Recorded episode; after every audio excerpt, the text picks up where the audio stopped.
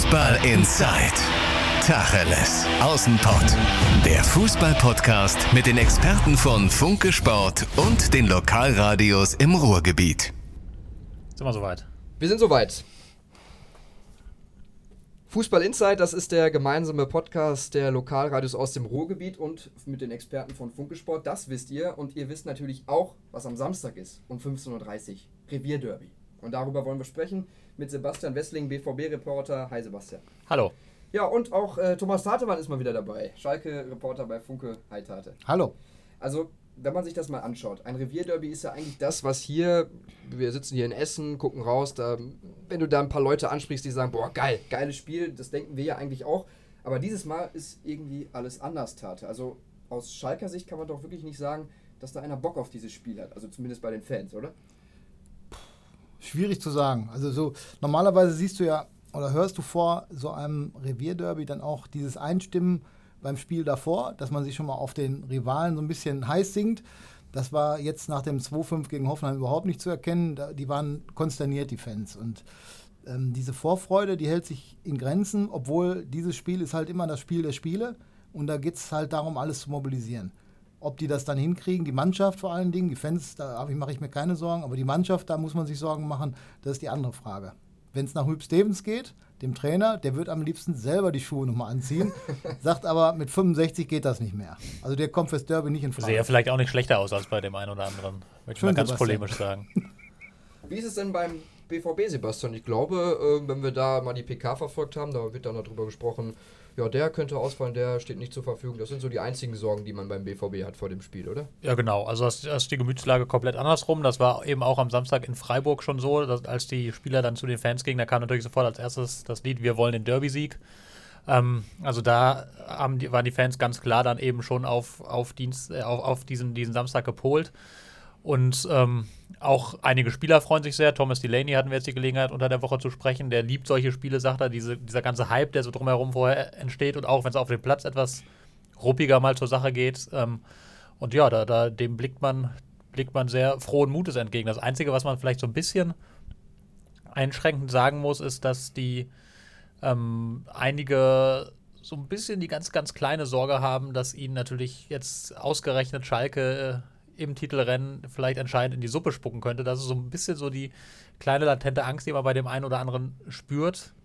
Aber die ist auch mehr so begründet darin, dass es eben aufgrund dieser tabellarischen Konstellation dazu kommen kann, als dass jemand wirklich ernsthaft derzeit glaubt, dass Schalke dem BVB so richtig gefährlich werden kann. 2007, das ist natürlich das, was einem in den Sinn kommt. Ich meine, ich äh, kann mich daran noch nicht so erinnern. Da war ich, äh, du warst aber schon geboren, ne? Ich war so. schon geboren, aber ich war noch ein bisschen zu klein. Trotzdem weiß ich noch so ungefähr, dass Christoph Metzelder zwei Dinger reingeschlagen hat. Dann war da ein Ebi Smolarek und äh, ein Alex Frei. Ja, und auf einmal war Schalke Der junge Mann ist vorbereitet. Und äh, der BVB natürlich im Freudentaumel. Tate, ist das die einzige Möglichkeit für Schalke jetzt diese Saison zu retten und natürlich dann auch drei Punkte zu sammeln im Abstiegskampf? Es ist eine Möglichkeit, ähm, die Stimmungslage zu verbessern. Eine Saison rettest du mit diesem Spiel nicht.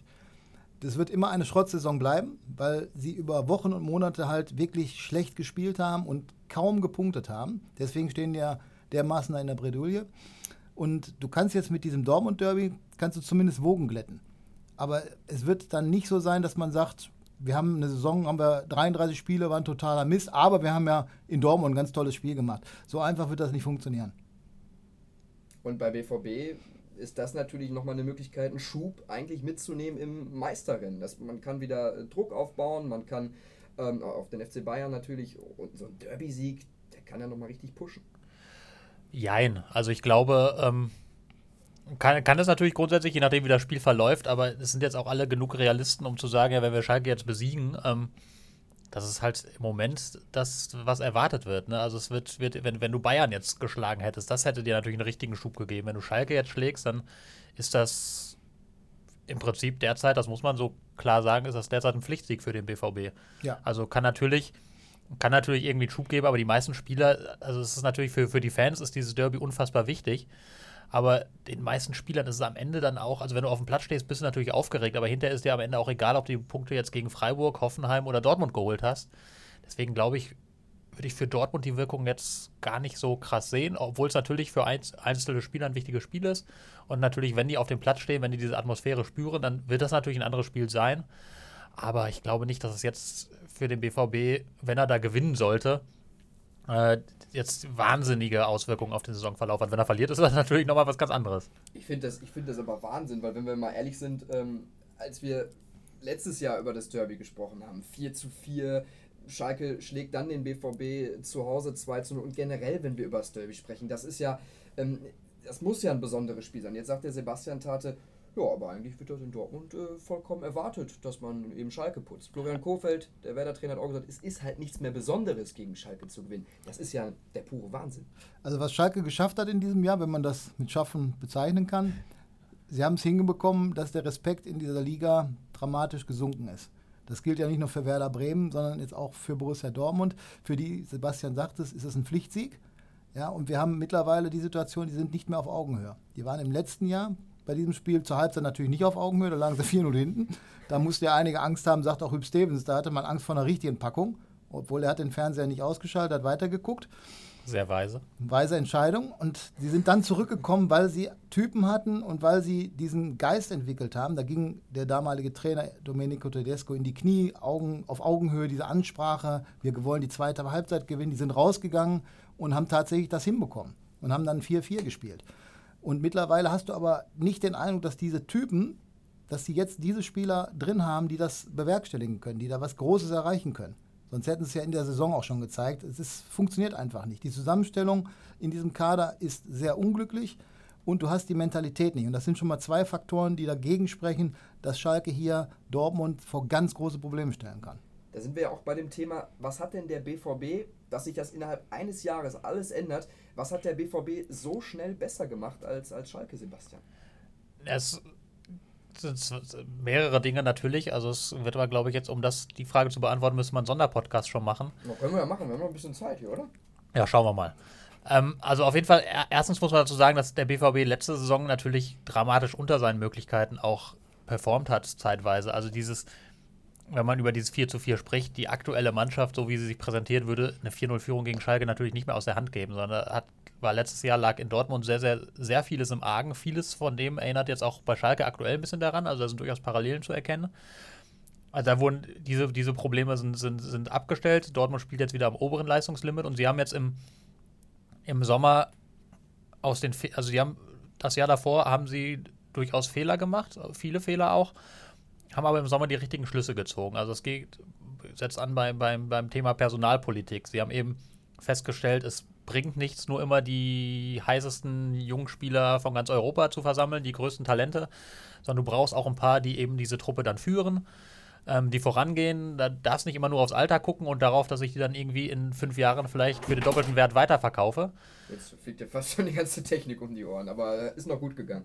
Das ist Derby, hab ich, ich, habe den Computer kaputt gequatscht. Toll. Derby-Geist. Ähm, also wie gesagt, das sind die, diese, diese Anführer, diese Eckpfeiler so ein bisschen, die, die du brauchst, ähm, die auch von der Mentalität was mitbringen. Das zum Beispiel so, so ein Thomas Delaney für mich ist genau so ein Spieler, wo du sagst, der ist fußballerisch und sagt er ja auch selber über sich, ist er nicht auf dem allerhöchsten Niveau. Ähm, vielleicht nicht eben der typische Borussia Dortmund-Spieler, aber der bringt eben eine Mentalität und eine Kampfkraft mit und auch äh, so eine Führungsqualität mit ähm, die der Mannschaft eben vorher gefehlt hat. Axel Witzel ist auch so, so ein Beispiel eines Spielers. Ähm, man sagt, da hat man erkannt, dass es genau das, was fehlt. Der ist jetzt auch nicht mehr der Jüngste, ist 29 oder 30, ich weiß es gar nicht genau. Ähm, aber in de der Situation jetzt eben genau der richtige, genau der richtige Transfer. Dann hat man sich auf der Führungsebene breiter aufgestellt. Ne? Hat, hat ähm, Matthias Sammer dazu genommen, der unbestritten einer der, einer der wirklich klügsten Köpfe in Fußball Deutschland ist, was so das Thema Analytik von Spielen angeht, Analyse. Ne? Also es, ähm, der einfach sehr, sehr viel versteht, das Spiel sehr gut durchdringt und mit dem man sich jetzt regelmäßig austauscht, der alles andere als, als bequem ist, wenn man in solchen Runden zusammensitzt. Auch Sebastian Kehl dazu genommen, um Michael Zorg zu entlasten, dass Michael Zorg sich mehr auf sein Kerngeschäft, Kaderplanung, äh, Transfers etc. konzentrieren kann und nicht mehr nicht mehr ständig nah an der Mannschaft sein muss, was ihm einfach auch nicht mehr gelang und deswegen bekam er viele Fehlentwicklungen gar nicht mehr mit. Also da hat man sowohl was den Kader angeht, als auch was die Führungsstruktur ist, ähm, schlaue Maßnahmen getroffen. Man hat einen guten Trainer verpflichtet. Dass das so schnell so gut funktioniert, hat man selber nicht gedacht. Da hat einfach vieles auch, jetzt im Moment funktioniert die Mannschaft sehr an ihrem Optimum, das muss man auch sagen. Ähm, Aber man hat eben ein paar kluge Entscheidungen getroffen, die auf Schalke in der Form so eben nicht richtig getroffen wurden. Da äh, will ich jetzt, glaube ich, äh, Kanantate mehr zu sagen. Hat Sebastian absolut recht. Gerade wenn er sagt, ähm, das Team hinter dem Team ist verstärkt worden. Michael Zorc hat dann noch Unterstützung bekommen, um entlastet zu werden. Bei Schalke haben wir im Moment dieses Vakuum. Du hast einen Sportvorstand, Jochen Schneider, der das Erbe von Christian Heidel angetreten hat, der jetzt zurückgetreten ist. So, und der jetzt erstmal sich Überblick verschaffen musste über mehrere Wochen, der auch Scherben zusammenkehren muss, muss man ja ganz klar sagen. Der direkt mal einen Trainer entlassen musste. Der direkt eine ganz schwere Entscheidung treffen musste, nämlich Domenico Tedesco zu beobachten, was kriegt er noch hin und nach dem 0-7 in Manchester dann zu sagen, nee, er kriegt es eben nicht mehr hin, wir haben eine andere Idee. Und dann Hüb Stevens zu reaktivieren, der dann gesagt hat, ich helfe, eigentlich wollte das gar nicht, hat dann aber gesagt, meine liebe Schalke, deswegen mache ich es nochmal. Die Koffer waren schon gepackt für Mallorca. Und dann musste die Frau zu Hause sagen, gut, dann lassen wir den Koffer lieber stehen. Der kommt halt nicht mit. Alleine wollte sie halt nicht fliegen. So, und dann hast du aber das Problem, dass für die neue Saison noch kein Trainer da ist. Sie suchen weiter parallel zu dieser Katastrophensaison suchen sie einen Trainer, sie suchen einen technischen Direktor, der noch nicht da ist, sie suchen einen Kaderplaner, der eventuell noch dazukommen kann. Sie suchen neue Spieler, die sie aber noch gar nicht so richtig suchen können, weil sie ja noch gar nicht den Trainer haben. Reden, also das ist ja auch dann. Also so, und der, der Spieler, wenn du ihn ansprichst, der sagt, wer trainiert euch dann eigentlich nächste Saison? Oh, das äh, wissen wir im Moment noch nicht. Ja, dann halte ich mich nochmal zurück. Das ist im Moment eine, eine ganz komische Situation auf Schalke. Und da verlieren sie schon wieder, auch im Hinblick auf die neue Saison, verlieren die unheimlich viel Zeit. Weil je länger du wartest, das ist doch ganz klar, desto weniger gute Leute, die erschwinglich sind für Schalke, die können ja jetzt nicht diese 30, 40 Millionen Transfers tätigen, desto weniger von den in Frage kommenden sind noch auf dem Markt. Und das ist, glaube ich, auch der ganz große Vorwurf, den ich als aus Dortmund sozusagen draufblickender machen würde. Als Dortmunder. Nein, als Dortmund habe ich, hab ich nicht Nein, gesagt. Ich, ne? ich dachte, du wolltest es sagen. Nein, ähm, dass, äh, dass man das auf Schalke versäumt hat, das würde ich Heidel ankreiden ein Stück weit, aber eben auch natürlich dem Aufsichtsrat, ähm, sportliche Kompetenz äh, stärker zu haben im, in, in, in, in den Führungsebenen. Also du hast, hattest im Prinzip über Jahre hinweg auf Schalke ja jetzt schon eine Person, die im Prinzip sportlich den Laden schmeißt. Das war, äh, war vorher war das Horst Held, Ja. davor war es Andreas Müller, davor war es Rudi Assauer, ähm, der ja natürlich, die haben auch sehr, sehr vieles sehr Gutes geleistet haben. Auch Christian Heidel hat ja viel Gutes geleistet, aber es ist immer ein Problem, wenn du das auf eine einzelne Person alles sozusagen ablädst und die hat die, die absolute Entscheidungsgewalt, weil eine einzelne Person kann nicht immer alles richtig machen. Du brauchst auch Leute, mit denen du dich austauschst und du brauchst eben auch wenn dann eben aus irgendeinem Grund diese eine Person nicht mehr da ist, brauchst du ja auch, da darf nicht sofort ein Vakuum entstehen. Und auf Schalke hast du, hast du ein riesiges schwarzes Loch jetzt da, wo vorher die sportliche Kompetenz saß. Ne? Also hast Christian Heidel weggenommen und ohne allen anderen dazu nahe zu treten, ob es jetzt ein Jobst ist oder ein Peters, die in ihrem Bereich super Arbeit machen, aber die bringen eben nicht die ganz große sportliche Kompetenz mit. Ähm, nicht, also bringen sie natürlich schon, also die kennen sich ja jetzt mit Fußball auch aus, also die arbeiten ja in dem Bereich, ne? aber das sind eben nicht die, die jetzt Spieler scouten und verpflichten und sagen, boah, der könnte aber hier als als äh, Sechser vielleicht ganz gut funktionieren und das ist vielleicht der Achter, der uns weiterbringt, das ist ja nicht deren Bereich. Und das ist, das ist der große Vorwurf, den ich Schalke nicht nur Christian Heidel machen würde, sondern das zieht sich ja jetzt über viele Jahre eigentlich schon, dass du es versäumt hast, dich, was die sportliche Kompetenz angeht, etwas breiter aufzustellen. Das hat Dortmund ja auch jetzt, muss man sagen, auch erst spät gemacht eigentlich. Auch jetzt nachdem dann die, die, äh, die vorige Saison so ein bisschen in die Binsen gegangen ist, wobei immer noch mit Champions League-Qualifikation endete. Also so sieht es aus, wenn in Also Dortmund aktuell eine Saison in die Binsen Die geht. Binsen ne? in also, Dortmund sind anders als in Gelsenkirchen. ähm, Nee, aber auch da hat man, ist man jetzt erst dazu übergegangen zu sagen, man, wir stellen uns noch ein bisschen breiter auf und das ist, glaube ich, eine Entwicklung, die ist, die ist essentiell im Profifußball und da ist Schalke von überholt worden. Da hat Dortmund gerade noch so rechtzeitig, glaube ich, die Kurve gekriegt. Viele andere Vereine sind da weiter, zum Beispiel auch Leipzig, wo eben Jochen Schneider ja herkommt, ist in dem Bereich deutlich breiter aufgestellt und viele andere auch, dass du inzwischen sagst, du hast viel, viel mehr eigentlich, ob sie dann Kaderplaner heißen, technische Direktoren, Sportdirektoren, Sportvorstände und so. Du musst dich da breiter aufstellen, um dieses ganze riesengroße Aufgabengebiet, was du inzwischen hast im Bereich sportliche Führung eines Profiklubs, um das, um das vernünftig bewerkstelligen zu können. Richtig, was Schalke jetzt gemacht hat, sie sind ja in dieser Notsituation in die Vergangenheit gegangen. Sie haben gesagt, wer, wer kann uns helfen? Der Jahrhunderttrainer kann uns helfen. Hüb Stevens, 65, der sitzt jetzt da unten und muss versuchen, mit dieser neuen Spielergeneration, die er so gar nicht mehr kennt, aktiv, mit der muss er jetzt versuchen, das Größtmöglichste noch zu schaffen, nämlich drei Mannschaften hinter sich zu lassen. Viel mehr ist da ja nicht drin. Dann haben sie dazu geholt Mike Büskens, Eurofighter, und Gerald Asamoah, Publikumsliebling. So, das ist die Idee, die Schalke jetzt hatte in der Notsituation. Da hat Alex Jobs gesagt, die Medizin Stevens, die kann uns kurzfristig helfen. Aber man sieht also schon dieses Haltbarkeitsdatum gar nicht mehr. Hat er so ein bisschen mit Augenzwinkern gesagt. Da hat er Das genau. nicht, Hat er, hat er genau richtig gesagt. Das geht jetzt bis Mai. So, und dann muss Schalke aber dringend mal ein Konzept haben, was über die nächsten Jahre greift. Diese Aufbau- oder die Aufräumarbeiten, die sie seit, was Sebastian gerade sagt, seit Jahren gemacht haben. Manager 1, Manager 2, Manager 3 und der, der dann folgende räumt immer den Dreck von dem anderen weg. Das kann ja so nicht mehr funktionieren. Du bist ja nur noch dabei, irgendwas zusammenzukehren. Die müssen jetzt wirklich sich mal ganz straff aufstellen und vernünftige Konzepte haben und auch eine Mannschaft zusammenstellen, die die Leute wieder begeistern. Das haben die jetzt in den letzten Monaten überhaupt nicht hinbekommen. In der letzten Saison sind sie Zweiter geworden. Da war auch dieses Gemecker, die spielen nicht gut. Ja, war alles in Ordnung. Aber sie haben trotzdem erfolgreich gespielt. Sie waren unbequem, die, die, die Gegner sind nicht gerne nach Schalke gekommen. Und heute mittlerweile ist das so eine Art Partytour nach Schalke. Da geht es dann darum, kriegen die drei oder fünf. Das kann ja nicht wahr sein, sowas. Für mich ist auch, sie waren einfach in der letzten Saison ein Team. Sie waren eine Einheit und das sind sie ja jetzt überhaupt nicht mehr. Ich meine, was haben wir alles für Skandale äh, mitbekommen? Partynacht in Porto, die Spieler drehen da völlig durch, verlieren aber gerade 3 zu 0. Dann äh, geht es wieder weiter mit diversen Verfehlungen. Das ist natürlich alles das, was in auch einer schlechten Phase natürlich nach außen kommt. Aber auch hier sehe ich auch noch ein Problem, dass die Kommunikationsebene, die hat ja auch Christian Heidel äh, gehabt, äh, den Vorstand Kommunikation, Sebastian hat ja gerade angesprochen, der wurde dann rausgenommen. Damit wurde die Kommunikationsseite auch wieder in einen anderen Bereich zu Alexander Jobs übertragen, der natürlich die ganze Zeit auch nicht vorher so wirklich nah dran war an der Mannschaft, der das verfolgt hat, der aber da sich natürlich dann auch nochmal reinfuchsen muss. Das heißt, wir haben natürlich auch in der Außendarstellung ein gewisses Vakuum. Also auch mal eine Botschaft selber zu platzieren über diverse Sachen. Das, da ist ja auch ein gewisses Vakuum da. Ja, das kommt auch noch dazu. Natürlich, diese Außendarstellung des Vereins, auch dieses, Alexander Jobs hat gesagt, kurz nach seinem, seinem Amtsübernahme dieses Kommunikationsamtes, jetzt was noch dazu kommt, dass sie sich offensiver ausrichten wollen. Sie haben dann einmal eine Geschichte dementiert auf ihrer Homepage und sonst haben sie es eigentlich nicht hinbekommen, dass sie diesen Verein gerade in der schweren Zeit, da muss ich doch nach außen präsent sein, da muss ich doch offensiv auch auftreten. Und da macht Schalke meiner Ansicht nach zu wenig. Da sind sie zu ängstlich. Und so ist auch dieses ganze Bild dieses Clubs im Moment auf dem Platz.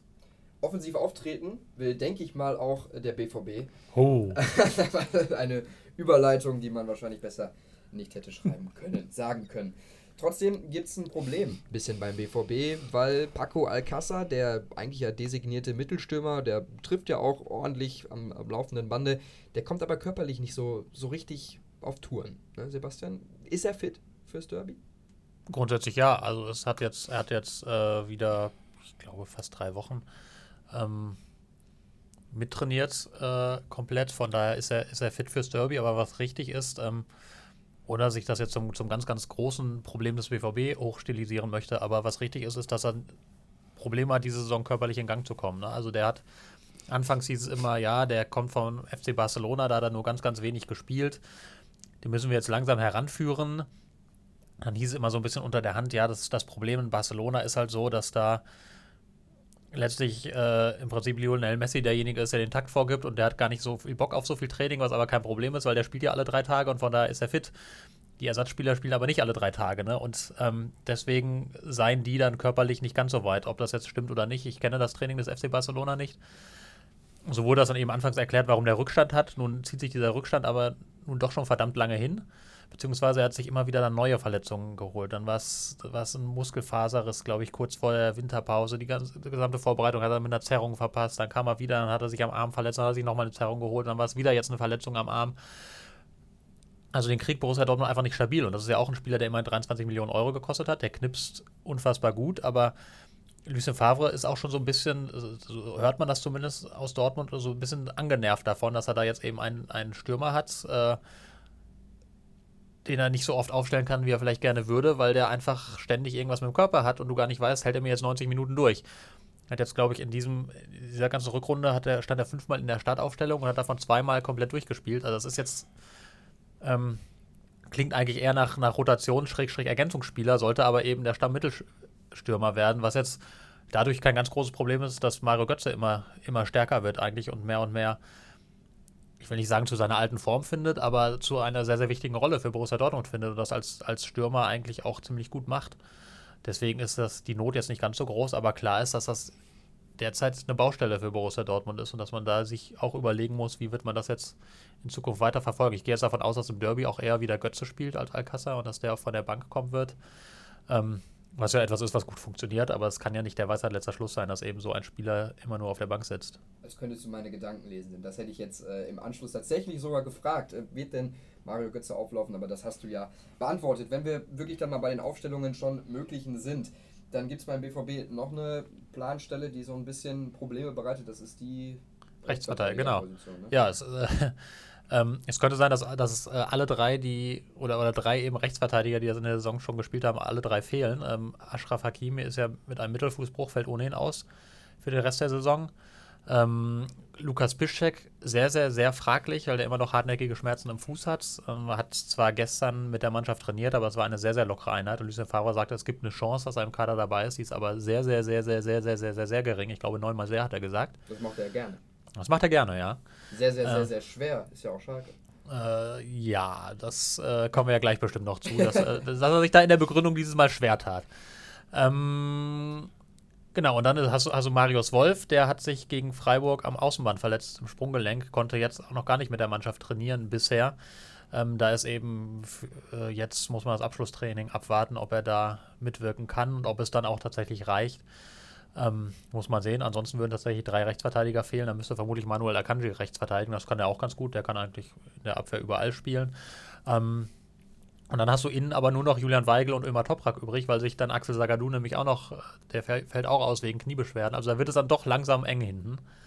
Dann, du, dann, sollte wirklich nicht mehr allzu viel passieren in der Abwehr, weil sonst muss da halt dann, ja, Paco Alcázar, vielleicht kann er ja Rechtsverteidiger, ich weiß es nicht.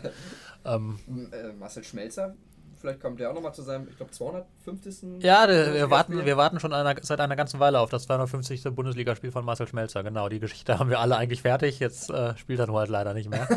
ähm, ja, das ist, das ist eine sehr interessante Personalie durchaus. Also, ähm, Lucien Favre bevorzugt auf links äh, Abdu Diallo, ähm, weil der ihm die stabilere Lösung erscheint. Also er wird offiziell nicht so richtig begründet und auch wenn man sich in Dortmund umhört, kriegt man nicht so richtig die ganz nachvollziehbaren Begründungen. Also es, ähm, das Wort Größe fällt dann öfters mal. Das heißt ja, der ist halt, der ist halt größer, das ist, das ist wichtig, ähm, wenn es eben darum geht, auch mal Bälle hinten rauszuköpfen. Der Erfolg, der, Maß spielt, ne? der Erfolg der Maßnahme zeigt sich aber auch ja. nicht so richtig. Also Dortmund ist, ist, ziemlich anfällig bei Standards. Also wenn man da äh, ein Problem bei Dortmund suchen will, dann wird man da fündig werden. Also hohe Bälle in den Strafraum sind ein echtes Problem. Und Abdou Diallo spielt meiner Meinung nach jetzt nicht so dermaßen die Sterne vom Himmel, dass man sagen würde, da hätte jetzt Marcel Schmelzer gar keine Chance mehr gegen. Aber gut, der Trainer ja. sieht es so, der bevorzugt Diallo dort. Ähm, das äh, muss dann eben auch ein Marcel Schmelzer akzeptieren, so bitter das sicher sein mag für einen langjährigen Borussen. Und ja, da wird man sehen, wo die Reise hingeht. Ob ich gehe davon aus, er wird sein 250. Ja, Bundesligaspiel noch erleben. Ähm, aber ob dann noch allzu viele für Borussia Dortmund dazukommen, das ist die ganz große Frage. Also es scheint Lucien Favre scheint jetzt nicht so der ganz große Marcel Schmelzer-Fan zu sein. Tate, das sind ehrlich gesagt äh, aus Schalker Sicht gesprochen Luxusproblem. Ja, ich staune. Ich staune auch.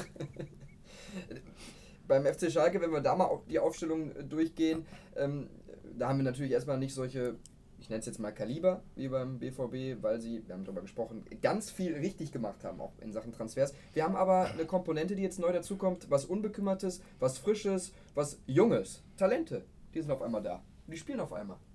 Ja, da hat Typ Stevens mal ein bisschen in die Trickkiste gegriffen und gesagt, jetzt gucke ich mir mal die Talente an. Und ein bisschen gezaubert, ne? Genau, ein bisschen gezaubert. Bujelab, ähm, Offensivspieler, macht es sehr ordentlich, ist natürlich jetzt körperlich noch nicht so robust, aber äh, zumindest ähm, in der Lage, mal einen Pass zu spielen, ordentlichen. Das ist ja bei Schalke schon, das ist ja schon Glücks, dramatisch. ein ungeahntes Glücksgefühl. Ja, also der würde für die spielerische Komponente in Frage kommen. Ähm, der junge Karls, Linksverteidiger, hat es gegen Hoffenheim ordentlich gemacht, fand ich. War jetzt nicht äh, keine Enttäuschung, hat aber auch noch wirklich in der Bundesliga fürs erste Spiel ist natürlich klar, dass da noch nicht alles funktioniert, hat noch ein paar Defizite, aber ist auch ein, ein Mann für die Zukunft und der in diesem Spiel den erfahrenen Bastian Utschipka verdrängt hat, der 221 Bundesligaspiele hatte. Die nutzen ihm da aber nichts, weil nämlich die Leistung in Nürnberg zuvor, die war wirklich grottenschlecht, da kam gar nichts, der hat nur die Hacken vom Gegenspieler gesehen.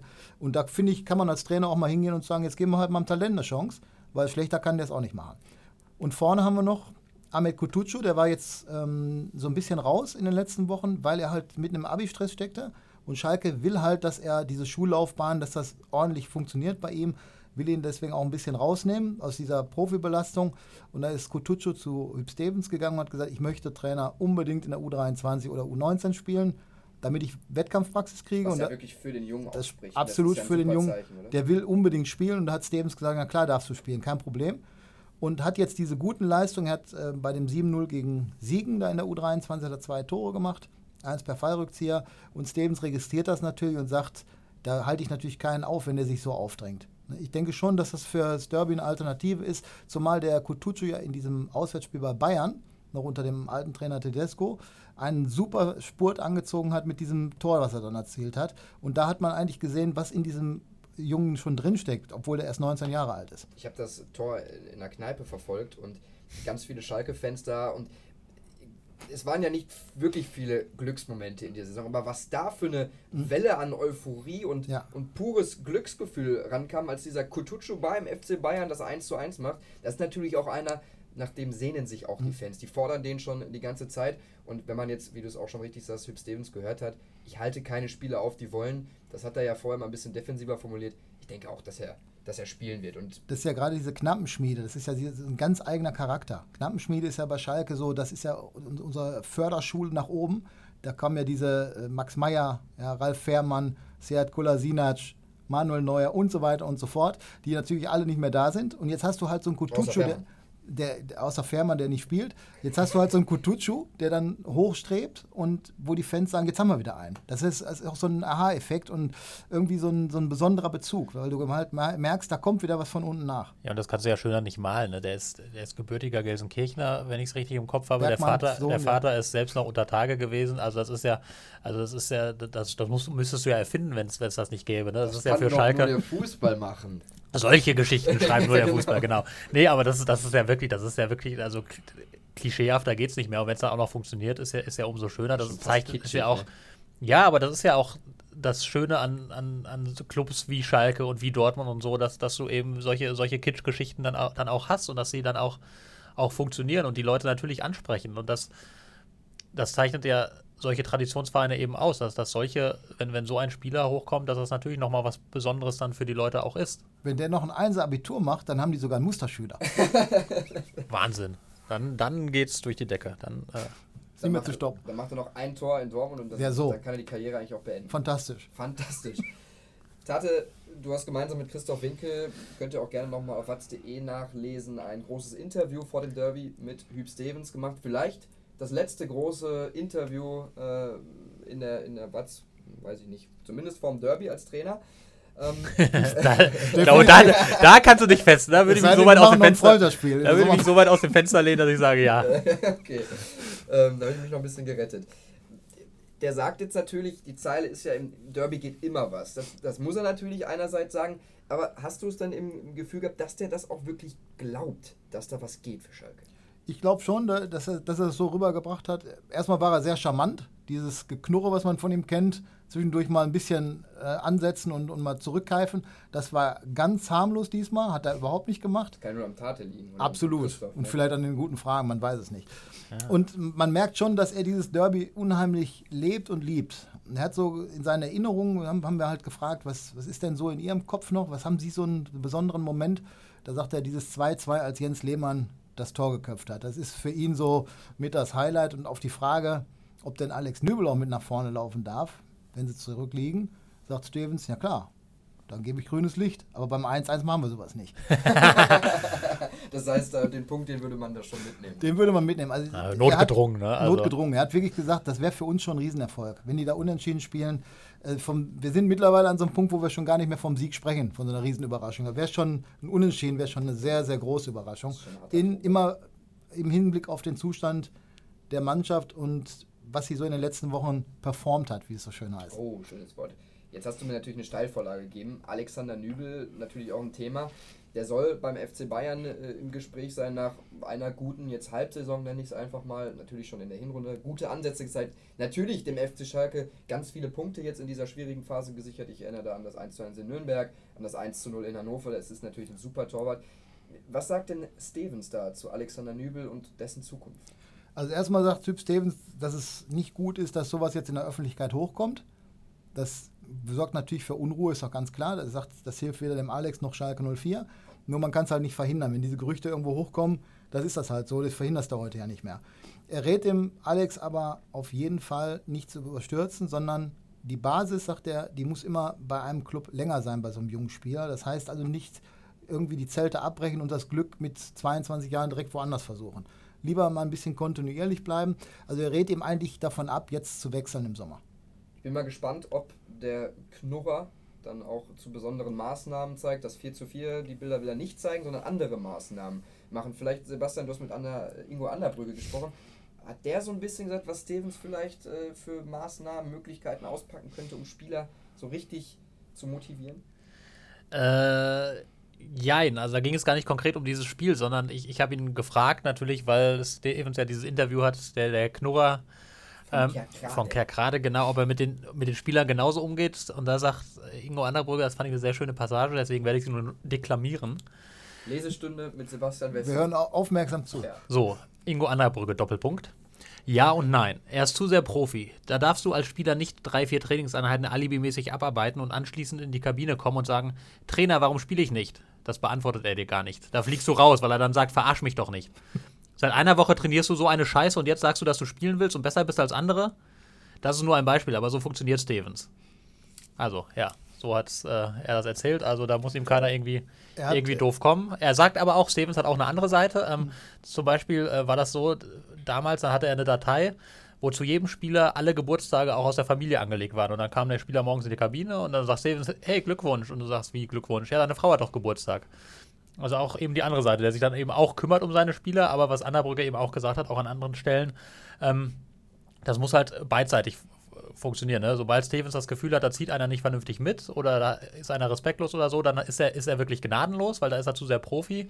Und jetzt hat er die Zeit auch gar nicht, sagt Anna Brücke, da irgendwie jetzt groß irgendwie jemandem eine zweite Chance zu geben, sondern das, das Ziel, dem sich alle unterordnen müssen, ist Klassenerhalt, ohne Wenn und Aber. Und wenn er das Gefühl hat, da zieht einer nicht voll mit und funktioniert nicht voll, dann sortiert er den halt gnadenlos aus jetzt an dieser Stelle oder sagt, Entschuldigung, mit dir nicht, ähm, du bist ja erstmal draußen, weil er gar nicht die Zeit hat, sich da jetzt groß um irgendwelche zu kümmern, die nicht so abliefern, wie sie sollten. Da hat sich Nabil Bentaleb wahrscheinlich den falschen Trainer ausgesucht. Anzunehmen. Wobei er ja noch nicht mal nur unter Hüb Stevens degradiert worden ist, jetzt sogar schon zum zweiten Mal, sondern auch unter Domenico Tedesco Tate. Du bist da natürlich ähm, auch voll im Thema. Wieso kriegt man diesen Jungen nicht gepackt? Ich glaube, dass wir da wieder bei der Mentalität sind. Ähm, ist ein hervorragender Fußballer. Einer der besten, die Schalke 04 überhaupt im Kader hat. Unbestritten. Hat sehr, sehr große Qualitäten. Ist aber ein wankelmütiger Spieler. Das heißt, der ist weder konstant in seinen Leistungen noch im normalen Umgang in der Kabine, auf dem Platz. Und er hat unter Domenico Tedesco das hinbekommen, zweimal so schlecht zu trainieren, dass er aus dem Spieltagskader geflogen ist. Das ist für einen Spieler dann halt schlimm, ne? weil du willst ja eigentlich, ist ja das, das hohe Ziel, immer in dem Kader zu sein und auch auf dem Platz zu stehen am Samstag. Das hat er zweimal halt nicht geschafft, weil er einfach zu schlecht war und andere dann den Vorzug bekommen haben. Bei Hüb Stevens hat er es hinbekommen, beim Trainerdebüt, also beim ersten Spiel von Stevens, einfach gar nicht zu erscheinen, obwohl es eine klare Angabe und Vorgabe gab, jeder, auch verletzte Spieler, hat im Stadion zu sein beim Heimspiel. Das finde ich normal und auch völlig richtig. Und Bentaleb hat aber gesagt, er würde zu seiner schwangeren Frau ins Krankenhaus fahren, die aber an diesem besagten Samstag noch gar nicht so in den Umständen war, sondern das kam erst fünf Tage später. Also das war auch dann der Wahrheit, sagen wir mal, so ein bisschen schwammig formuliert. Und er ist noch mit der aktuellen Begründung erklärt, dass er sich nicht abgemeldet hat. Er habe die Nummer des Trainers nicht gehabt. Ne? Das ist natürlich das ist auch. natürlich auch schade. Es gibt auch keine anderen ja. Spielernummern oder anderen Kontaktmöglichkeiten oder Trainerstab. Es ist, du bist ja von der Außenwelt heute als Profi komplett abgeschnitten. Natürlich. Das ging gar nicht. Also da würde ich ihm natürlich auch überhaupt keinen Vorwurf Überhaupt nicht, kann man gar nicht. So, und jetzt hat er es dann ähm, nach dem Training in der U23, nachdem er zum ersten Mal da strafgesetzt wurde, hat er aber ordentliche Leistung gezeigt und die zweite Chance, die wir gerade angesprochen haben, unter Hoop Stevens bekommen. So, und dann aber wieder was zu machen, was aus dem Disziplinrahmen fällt, das ist schon fast Kunst, was er da bringt. Er hat einen Deutschkurs, so wie wir es erfahren haben, äh, platzen lassen oder ist nicht erschienen. Und Stevens lässt sowas einfach nicht durchgehen, was wir gerade schon von Sebastian gehört haben und von Ingo Anderbrügge, dass er halt bei solchen Sachen rigoros durchgreift. Und da ist Bentaleb im Moment, denke ich mal, an seiner Grenze. Ich glaube auch nicht, dass der jetzt nochmal die dritte, vierte, fünfte Chance bekommt. Du kannst ihn halt nicht komplett rausschmeißen, weil dadurch geht dir natürlich auch eine Einnahmequelle verloren. Der Mann ist ja ein relativ teurer Spieler, der hat 19 Millionen Euro gekostet vor zwei Jahren, aus, als er aus Tottenham kam. Zweiteuerster Spieler. Zwei, zweiteuerster der, der, der Clubgeschichte. Und wenn du den jetzt einfach komplett rasierst, sage ich mal in Anführungsstrichen, dann kriegst du natürlich überhaupt kein Geld mehr für den. Ist ja jetzt schon schwierig, den überhaupt zu verkaufen im Sommer. Und Typ Stevens, der sagt natürlich auch dann so, ey, ich habe schon meine Gründe. Also es gab ja dann durchaus auch in den sozialen Medien, oh, das ist doch jetzt, mein Gott, als ob ihr alle noch keine Fehler gemacht habt. Ja, aber Aktionismus kam dann ne? wieder, ja, ja. Aber das, die sind natürlich dann auch, als aus Fansicht kann man es vielleicht noch verstehen, aber man muss natürlich sagen, der wird dann sicherlich seine Gründe haben. Sowas machst du ja nicht einfach so. Du kannst das, vor allen Dingen ist das ja in der Außendarstellung oder auch im Innenleben der Mannschaft. Wenn du das durchgehen lässt, das heißt doch für jeden anderen Spieler, egal welche Regel wir hier aufstellen, ihr könnt hier machen, was ihr wollt. Ja, wenn wir um elf trainieren, könnt ihr halb zwölf kommen. Oder wenn wir uns um neun zum Frühstück treffen, kommt ihr um zehn. Du musst ja diese Disziplin, die musst du denen einprügeln, weil sie es ja offensichtlich nicht begriffen haben oder ein Teil davon. Ja, und daran geht geht eine Mannschaft einfach kaputt, egal wie gut sie ist. Also das hat man letztes Jahr, ich finde Borussia Dortmund ist das, das perfekte Beispiel dafür auch, die, wie schlecht diese Mannschaft letztes Jahr, wie, wie dramatisch die abgestürzt ist. Das hatte eben ganz viel damit zu tun, dass nicht rechtzeitig da eingegriffen wurde, als gewisse Dinge aus dem Ruder gelaufen sind. Als dann ein Aubameyang ständig zu spät kam, man ihm das aber durchgehen ließ, weil er eben so wichtig ist. Nur dadurch entstehen dann Gräben in der Mannschaft. Ne? Und irgendwann schlägt sich sowas in der Leistung auf dem Platz nieder. Oder wenn dann andere sich nicht benehmen, wenn, wenn irgendwelche auch irgendwie Deutschkurse geschwänzt werden oder anderer Blödsinn gemacht wird. Ähm, und dann auch eine Mannschaft, die so gut ist, wie es ja auch Borussia Dortmund in der vergangenen Saison von den Namen her zweifelsohne war, ähm, ist dann ja brutal in Schlingern gekommen und hat sich so gerade mal eben mit Ach und Krach auf Platz 4 dann gerettet.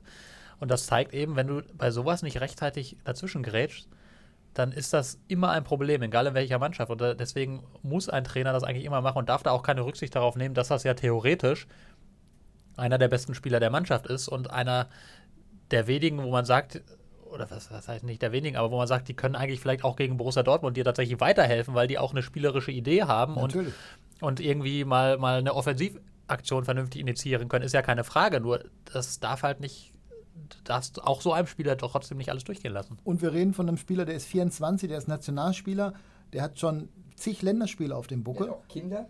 Ja, Vater geworden. Also musst eigentlich auch in dieser Verantwortungsrolle, musst du jetzt eigentlich auch mal Flagge zeigen. Und genau das Gegenteil tut er. Wenn das ein 18-Jähriger macht, wenn wir jetzt gerade bei diesen Kutuchus sind, und der versäumt vielleicht mal einen Termin, da würde ich, wäre ich der Letzte, der sagt, das geht aber so nicht, das ist eine Riesensauerei. Weil der muss es dann einfach mal lernen und dann vielleicht im zweiten Anlauf dann richtig machen. Und beim Bentaleb, der hat so viele Vorfälle schon gehabt und ist so oft angeeckt, dass der das nicht begreift. Da muss man am Ende sagen, dann funktioniert es auf Schalke nicht. Dann muss man sehen, dass dieser Spieler im Sommer dann auf diesen Verein verlässt, damit man das Problem Bentaleb löst. Weil anders äh, ist das für mich nicht machbar. Ja, das ist ja der Punkt, das ist ja immer auch eine Historie. Also kein Spieler wird ja suspendiert, bloß weil er einmal nicht zum Deutschunterricht erscheint. Das ist ja albern. Also jeder ist mal zu spät gekommen, jeder vergisst mal Termine. Das ja, natürlich. Ist, geht mir auch so. Ich äh, habe äh, diese Woche, äh, kann ich ja jetzt einräumen, auch fast vergessen, dass ich am Dienstag hätte hier arbeiten müssen und dachte eigentlich, ich hätte frei. Es fiel mir, ich stand schon mit meiner Tochter äh, gestiefelt und gespornt auf dem Weg in den Vergnügungspark bereit und dann fiel mir ein, guck doch nochmal in den Dienstplan. Ne? Also ja, da gab es aber ordentlich Stress dann von der Da gab es von der Tochter ordentlich. Da wurde ich, wurde ich dann zur äh, eine Weile strafversetzt, dann äh, zur U23. Nee, die haben wir ja zu Hause nicht. Also, du nebenan jetzt, oder? Ja, genau. Also da gab es interne Strafmaßnahmen, die wir nicht nach außen kommunizieren. ähm, nein, aber also wie, ich will, will ja nur. Ihre Geldstrafe. Ich will ja nur damit sagen, also da ist ja keiner vorgefeit. Ne? Deswegen ist das ja auch, das, und deswegen suspendierst du auch nicht ein, wenn das ein oder zwei oder dreimal vorkommt. Also es gibt ja jetzt offenbar auch andere Spieler bei Schalke, die in dieser Woche diverse Termine versäumt haben, aber nicht sofort aus der Mannschaft geworfen sind, werden, nach allem, was man so hört. Ähm, sondern da, da muss sich ja jemand so ein bisschen was erarbeiten. Und wenn ich gerade erst suspendiert war und dann direkt in der Woche, da, da, passe ich ja normalerweise dann wirklich besonders auf. Also wenigstens mal eine Weile kontrolliere ich dann meine Termine, aber auch doppelt und dreifach. Da muss man dann schon wirklich entweder sehr fortgeschrittene Blödheit und mangelnde Teamfähigkeit oder einfach Absicht unterstellen. Und beides kannst du halt in der Situation nicht gebrauchen. Wenn man sich mal am Schalker Trainingsgelände umgehört hat, dann gab es Fans, wir haben schon drüber gesprochen, ein bisschen, die richtig, richtig, ja, ich sag's jetzt einfach mal, äh, abgekotzt haben. Über das, was auf Schalke los ist, über das, was da passiert. Und wie ist das denn beim BVB, Sebastian, wenn man sich da mal so am Trainingsgelände mit den Fans unterhält, wenn die so sagen vor dem Derby, die Stimmungslage, ganze Saison, was ist da so los? Na, erstmal hat man gar nicht so oft die Gelegenheit, weil äh, Dortmund nicht so oft öffentlich trainiert so. wie Schalke. ähm, natürlich ist die Laune eine deutlich bessere. Also das ist ja die, die Mannschaft äh, performt ja schon über den Erwartungen. Also das ist, das ist, und das, das ist auch das, was die Fans natürlich alle anerkennen, dass sie, dass sie sagen, also super Saison, uns geht's, uns geht's total glücklich. Ähm, man guckt da, dadurch, dass man dann auch noch ein bisschen Schalke verarschen kann, geht es dem Dortmunder direkt dann noch ein bisschen besser. Das ist ja, kommt ja immer noch hinzu.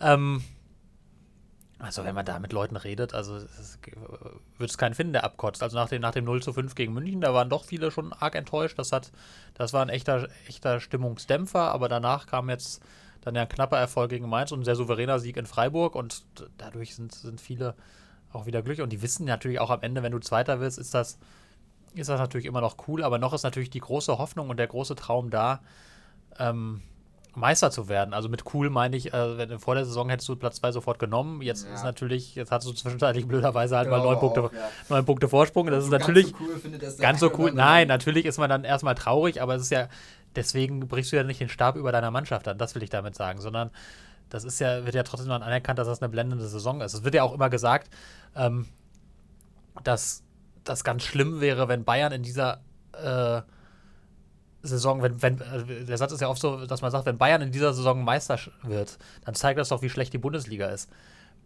Muss ich auch sagen, stimmt inzwischen nicht mehr. Also Bayern hat keine gute Hinrunde gespielt. Wenn man aber auf die Rückrunde guckt, die haben ein Spiel verloren und marschieren ansonsten. Die spielen, glaube ich, die, die zweitbeste Rückrunde der Clubgeschichte. Die beste war im Trippeljahr unter Heinkes. Ähm, und Dortmund, wenn die jetzt alles gewinnen, dann kämen die auf 81 Punkte. So viel hatten die erst ein einziges Mal in ihrer Clubgeschichte. Ne? Und Bayern kann trotzdem, wenn Bayern gewinnt, alles gewinnt, haben die noch mehr Punkte. Also ich finde, wenn Bayern dieses Jahr Meister will, zeigt das nicht unbedingt, dass die Liga schwach ist. Die hatten natürlich ihre Schwächephase, aber grundsätzlich ist Bayern, performt Bayern inzwischen wieder auf einem sehr guten Level, was, was allein die Punkte angeht. Und deswegen ist das aus Dortmunder Sicht jetzt auch keine Enttäuschung, gegen diese Bayern Zweiter zu werden. Auch wenn das derzeit sehr oft gesagt wird. Ne? Ach, Bayern ist, schwächelt doch eigentlich, da muss doch jetzt mal jemand anders. Realität ist leider nein. Sie hatten eine kurze Schwächephase, da sind sie aber wieder rausgekommen. Tate, lass uns noch mal ein bisschen über die Bedeutung dieses Spiels sprechen. Jetzt am, am Samstag 15.30 Uhr in der ARD, Kooperation mit Sky, da gab es dann ein kleine, kleines äh, rechte, eine rechte Überraschung. Da stehen dann 80.000 im Stadion insgesamt, wohl, du hast es gesagt, 8.000 so aus, aus, aus, aus Schalker Kreisen, die mitkommen. Ähm, dann kommt dann ne, die Einlaufmusik, her BVB, her BVB und vorher noch Musik und überall. Und dann gehen da die Spieler auf den Platz. Was ist denn das für ein Moment? Ja, das müsste eigentlich Gänsehaut sein. Wenn man, also wenn wir jetzt da unten stehen würden. Ich weiß jetzt nicht, wie es bei den, bei den Jungs, ich denke mal, bei Nübel wird es auf jeden Fall so sein. Stamboli traue ich es auch noch zu, dass der das richtig aufsaugt. Caligiuri, der im letzten Jahr bei dem 4-4 dabei war und ein Tor gemacht hat. McKenny traue ich es zu, und wahrscheinlich auch ein Kutucu, wenn der spielt, dass der völlig elektrisiert ist. Die Frage ist halt, ob das bei der ganzen Mannschaft so ankommt, dieses Derby-Feeling. Können die Derby? Die Frage muss man ja wirklich stellen. Im Hinspiel konnten sie es nicht. Da waren sie klar unterlegen, auch wenn das Ergebnis relativ knapp war, 1-2. Aber es war eine, eine ganz andere Dimension. Dortmund war in, in jeder Phase des Spiels Herr der Lage. Und das muss man einfach anerkennen, dass die deutlich, deutlich besser sind als Schalke. Und die Qualität, die kannst du eigentlich nur bekämpfen, indem du da alles reinschmeißt, was du hast. Man sagt ja immer diese 100 Prozent. Und wenn sie das hinkriegen, dann glaube ich, dass sie, dass sie das Spiel offen halten können. Aber es kann ja eigentlich nichts Geileres geben, als so ein Derby zu spielen. Ja, mir muss kann, das nicht sagen. Ja, ich weiß, aber ich, ich begreife nicht, wie jetzt, wenn das ist ja offenkundig so, dass bei Schalke nicht alle den Ernst der Lage einfach erkannt haben und wenn du dann in so, in so ein Derby rausgehst und denkst, ja, ist ja, ja ganz nett, aber irgendwie habe ich ja doch keinen Bock, das kann es doch nicht sein. Ja, Bock entwickelt sich ja manchmal auch im Spiel. Wenn die dann merken, es klappen Aktionen, ja, und wir sind im Spiel drin und du gewinnst Zweikämpfe und, und kriegst Sicherheit, dann kann sich ja so ein Bock auch entwickeln. Normal muss der Bock ja da sein, sobald du die Tasche packst und in den Bus einsteigst. Wobei die packen ja gar keine Taschen mehr, die kriegen ja alles gepackt. Ja, aber es ist ja ist ja auch so, kein Profi der Welt spielt absichtlich schlecht. Also das ist ja, die sind ja e-, egal, egal wie drauf, wie die drauf sind und ob man jetzt über charakterliche Schwächen redet oder nicht, jeder geht erstmal auf den Platz und will gewinnen. Ja.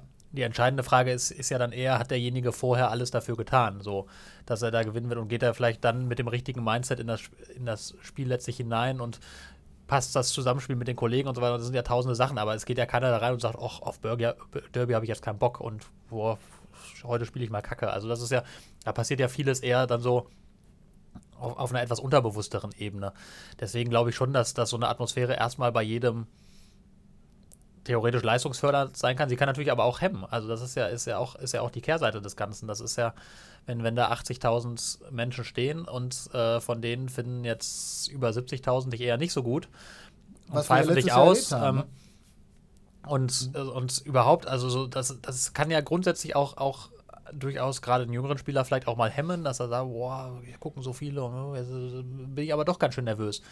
Und ähm, deswegen, äh, genau, theoretisch würde man sagen, ja, boah, geiles Spiel, geiles Setting, 80.000 Zuschauer, da musst du doch ähm, das beste Spiel deines Lebens zeigen. Aber wenn man real, äh, ehrlicherweise drauf guckt, sind Derbys auch sehr selten wirklich geile Fußballspiele. Also ich meine, das 4-4 war, war natürlich war ein wunderbares Fußballspiel, aber das lebte jetzt auch nicht davon, dass zwei Mannschaften jetzt auf dem allerhöchsten Niveau Fußball gespielt haben, sondern dass zwei, dass zwei Mannschaften auf eher allerniedrigstem Ni- Niveau verteidigt haben. Ähm, und jetzt das, das Hinspiel dieses, dieses Jahr war schon ein eher pff, boah, schwer anzusehendes Fußballspiel, muss man ganz ehrlich sagen. Auch das 2-0 von, von Schalke, letztes Jahr das Rückspiel war jetzt auch Da, da das war jetzt auch nicht- gar nicht so richtig war jetzt auch nicht teilgenommen. hochklassig. Also es ist sehr selten. Ich erinnere mich an sehr wenige wirklich hochklassige Derby-Spiele, was glaube ich auch damit zu tun hat, dass eben natürlich der Druck auch ein großer ist und dass da zwei Mannschaften sind, die sich sehr behaken, sehr intensiv spielen und so. Das ist dann, ist dann meistens intensiv tatsächlich. dass es da, da steckt richtig Feuer drin in so einem Spiel, aber es ist selten so, dass du hinterher sagst, boah, das war aber jetzt mal so ein richtig, richtig geiles Fußballspiel. Abschlussrunde. Also ich für mich kann sagen, dass ich nicht glaube, dass Schalke eine Chance haben wird gegen den BVB und unter normalen Umständen äh, 2-3-0 verlieren wird. Das ist mein Tipp. Tate, dein Tipp. Ich sag, Dortmund geht in Führung und Schalke gleich durch einen Elfmeter aus, wie auch sonst. Das Spiel 1-1. ist, habe ich mal gelesen, Strafstoß orientiert. Absolut. Tja, ich glaube schon, dass Schalke eine Chance hat. Ähm, wenn sie äh, wirklich alles auf den Rasen bringen, was sie haben. Da geht es dann vor allem natürlich darum, Athlet, äh, die athletischen Stärken auszuspielen. Klingeling, Ähm, Phrasenschwein. Athletische voll. Stärken Nein, ist schon alles- eine alles Phrase. auf den Rasen Ja, bringen, klar. Was, sie, was sie haben. Ah, na gut. Ja, gut, das muss ich so Nimm akzeptieren. direkt Scheine. Euro-Stücke haben wir schon genug. So. Also ich glaube, wenn sie, wenn sie eben wirklich die Stärken, die sie haben, auf den Platz bringen können, ist, dass sie zum Beispiel bei Standards gegen den BVB durchaus gefährlich werden könnten, dass sie vielleicht bei Kontern dem BVB gefährlich werden könnten. Ähm, da muss aber alles passen. Da müssen auch diese Konzentrationsschwächen abgestellt sein, die zum Beispiel gegen, wenn man das Spiel gegen Hoffenheim, ich habe es jetzt nicht komplett gesehen, aber in, in einer längeren Zusammenfassung, da erschien mir Schalke das über weite Teile ja ganz vernünftig zu machen, aber dann unerklärliche Konzentrationsschwächen bei diesen Toren. Also das, die Chancen, die Hoffenheim da hatte, sie hatten ja nicht viel mehr als diese, aber die waren so unfassbar hochkarätig, das darfst du nicht zulassen. Wenn das alles klappt, hat Schalke eine Chance. Ich glaube aber nicht, dass das alles klappt. Und deswegen gehe ich davon aus, dass Borussia Dortmund 3 zu 0 gewinnt. So, das ist dann mal das Schlusswort, was wir drei äh, hier finden. Sebastian Wessling, BVB-Reporter von Funke Sport, danke dir. Thomas Tatemann, Schalke-Reporter, auch für Funke Sport, danke dir. Gerne. Und meiner Wenigkeit, Christian Hoch. Ich habe so ein bisschen die Radiofahne hochgehalten. Wir freuen uns auf jeden Fall auf ein packendes, interessantes Spiel mit ganz vielen Geschichten. Euch natürlich viel Spaß mit der Folge und wir würden uns sehr darüber freuen, wenn ihr uns auf iTunes die eine oder andere Bewertung oder Sternchen dalassen würdet. Schreibt uns gerne, wie euch die Folge gefallen hat und was ihr damit so angefangen habt. Danke, viel Spaß, ciao. Fußball Inside, der Fußball-Podcast mit den Experten von Funke Sport und den Lokalradios im Ruhrgebiet.